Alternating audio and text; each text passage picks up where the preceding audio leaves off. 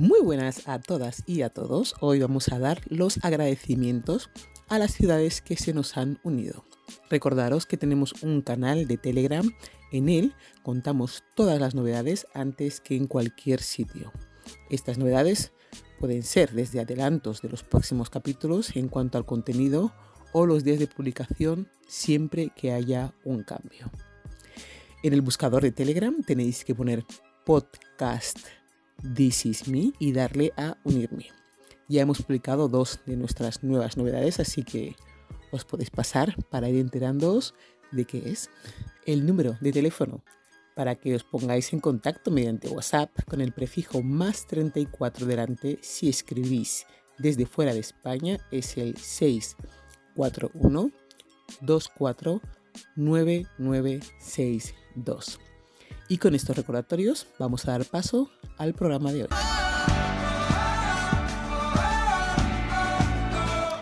Vamos a dar las gracias a todas las personas que hablan el castellano y que están en todas partes del mundo, que hay muchísimos. Gracias por escucharme y darme vuestro voto de confianza, por entender que este programa es muy variado en todos los aspectos, como la que lo hace, muy variada, porque los datos del porcentaje que voy viendo todos los días van subiendo poco a poco y eso es para mí lo más importante de todo. Más que llegar a mucha gente, simplemente esa constancia de aumentar poco a poco para mí es suficiente. Eh, mi intención es que nos sentamos cómodos con las charlas y que sean entretenidas y que aprendamos algo dentro de lo posible Voy a comenzar nombrando algunas ciudades de algunos estados de los Estados Unidos. Hay mucha gente de habla hispana en esos lugares. No voy a decir todos porque son muchísimos, pero sí los más importantes en cuanto a porcentaje de escucha. Continuaremos con los países en los que ya tenemos datos de dónde nos escuchan y las nuevas comunidades autónomas de España que se han unido y espero que no se vayan y se queden. El orden no será exactamente este nombrado, pero vamos a decir todos estos.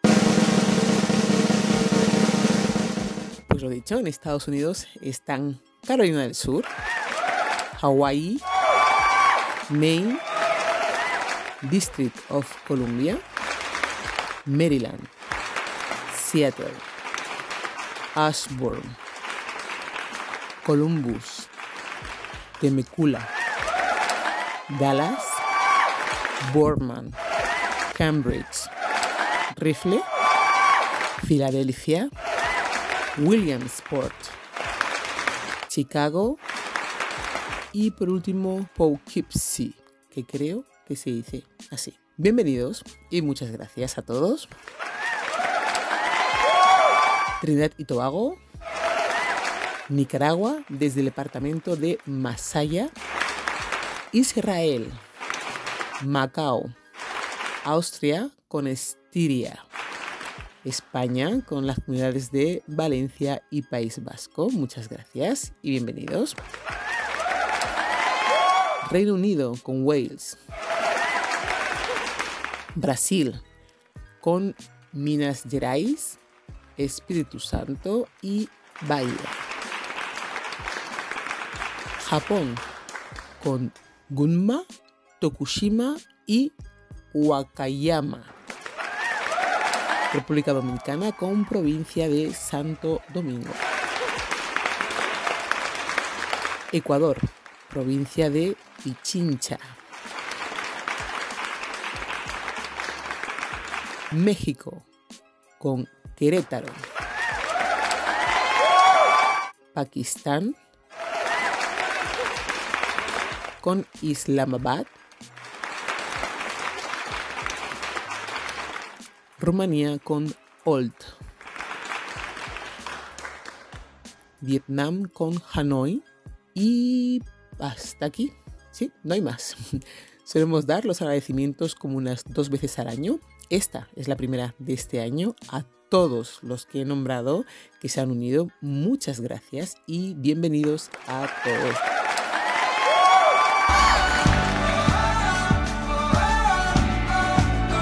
Vamos a crear una pequeña sección de información del porqué de ciertos nombres de calles aquí en Madrid, en España. ¿Por qué haremos eso? Pues porque hay muchas calles que tienen nombres muy graciosos y no sé el por qué se los ponen. Entonces, de vez en cuando, esa labor de investigación para saber de dónde vienen y con qué motivo se le pone a una calle un nombre, pues lo intentaré averiguar cada X tiempo. No, no es algo que vaya a ser todos los meses, pero sí cada X tiempo meteremos algo de esto. Eh, por mi trabajo, el trabajo que yo hago, que no es, no es este, suelo recorrer bastantes calles de Madrid a lo largo del día y algunos de ellos me llaman mucho la atención, como este que os voy a contar ahora. Está cerca de Plaza Castilla y se llama Plaza María Molas. Así, tal cual. Pues dije, ¿esta calle? María Molas. ¿Por qué han puesto esta calle, ahora está este nombre, esta plaza, que está aquí en una calle chiquitita? Bueno, es calle chiquita, da cruce con varias calles importantes, una que es Padre Damián y, está por ahí aparte detrás de la, de la Castellana en la parte de arriba. Eh, bueno, pues investigué, empecé a buscar, dije María, Plaza María Molas, me aparecía el lugar donde estaba aquí en, en Madrid. Pero dije, no, yo no quiero saber esto, quiero saber quién era María Molas. Entonces ya va buscando ahí, concretando la búsqueda y puse María Molas solamente, sin el, plaza adelante, para que no me llevara al lugar que ya conocía. Y me salió una cosa muy interesante. Así que yo se la leo eh, tal cual. Le he hecho un pequeño resumen y añadiendo un par de cosillas eh, y a ver si os gusta. María Molas eh, y Val, Valvé cuyo nombre de bautismo fue Rosa Francisca María de los Dolores, tal cual, ese fue su nombre. Luego ya Molas Vallés va después. Eh, nació en Reus, Tarragona, España, el 24 de marzo de 1815 y murió en Tortosa, Tarragona, España, el 11 de junio de 1876 a los 61 años. Fue una religiosa y fundadora española fundó la Orden de las Hermanas de Nuestra Señora de la Consolación y es venerada como santa por la Iglesia Católica. Estudió en Reus, fue educada en la fe cristiana por sus padres, que eran muy religiosos. Era sensible ante la pobreza y desde joven se dedicó a curar a enfermos. En 1841 ingresó eh, en la comunidad del Hospital de San Juan de Reus y de la Casa de la Caridad de la misma localidad. El 11 de junio de 1844 pidió al general Martín Zurbano que dejara de bombardear Reus, a lo que accedió. Bueno, esta parte no fue exactamente así, eh, así que claro, me he puesto a investigar. Vio como que una monja le pide a un militar general que no, no bombardeara un lugar y él accediera, tranquilamente sin más. Y evidentemente tal cual lo pone aquí no es la cosa. Así que vamos a contar un poquito ¿eh? esta parte, una breve incisión en la historia de María Rosa Molas y Valves.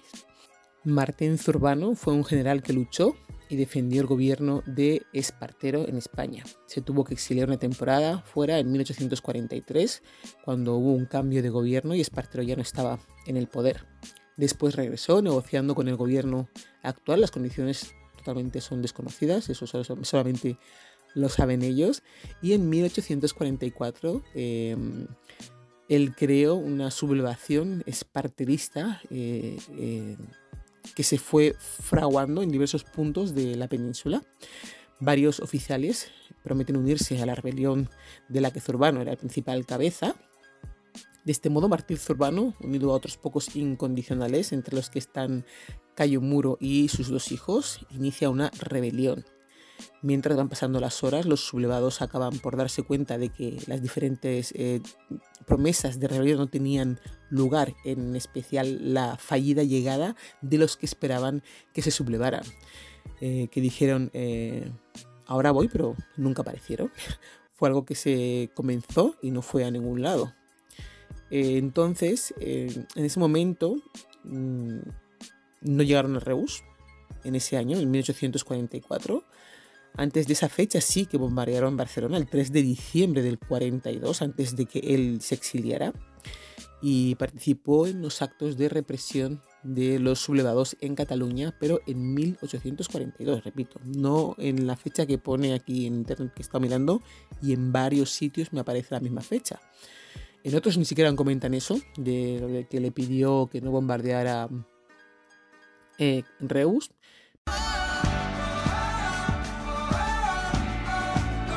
Así que el 11 de junio de 1844 no pudo ser que María Molas pidiese al general Martín Zurbano que dejara de, bombardear Reus porque ese año, según lo que he podido averiguar, no se hizo. Después de esta pequeña aclaración, seguimos. En 1857 dirigió en Tortosa la Casa de Misericordia y en 1858 fundó la congregación de las Hermanas de Nuestra Señora de la Consolación, que años más tarde se extendió por otros lugares. Obtuvo el título de maestra y se opuso a las autoridades civiles y a la Constitución. Fíjate tú, llevó un lazareto en Tortosa y también he averiguado yo qué es un lazareto, porque todo hay que preguntar y indagar. Un lazareto es un hospital, eh, eh, algo similar a un hospital, más o menos aislado, donde se tratan enfermedades infecciosas. Eh, históricamente se han utilizado para enfermedades contagiosas como la lepra o la tuberculosis. O y algunas de estas instalaciones, perdona, eran más bien de reclusión, más que de cuidados médicos, por decirlo de alguna forma. Eh, y eso es lo que llevó ella, bueno, hizo que creasen uno ahí en, en Tortosa. El 8 de mayo de 1977 fue beatificada por Pablo VI y canonizada por Juan Pablo II el 11 de diciembre de 1988. En la actualidad las eh, continuadoras de su obra, las hermanas de Nuestra Señora de la Consolación, están presentes en cuatro continentes. En Europa, en España, Eslovaquia, Italia y Portugal, en Asia, en Corea del Sur y Filipinas, en África, en Burkina Faso, Costa de Marfil, Mozambique y Togo, y América, que está en Argentina, Bolivia, Brasil, Chile, Ecuador, México, Perú y Venezuela. Y así que hoy eh, sabemos el porqué del nombre de esa plaza, María Molas, el nombre de una religiosa española que nació en Reus. Como dice el refrán, nunca te acostarás sin saber una cosa más. Muchas gracias.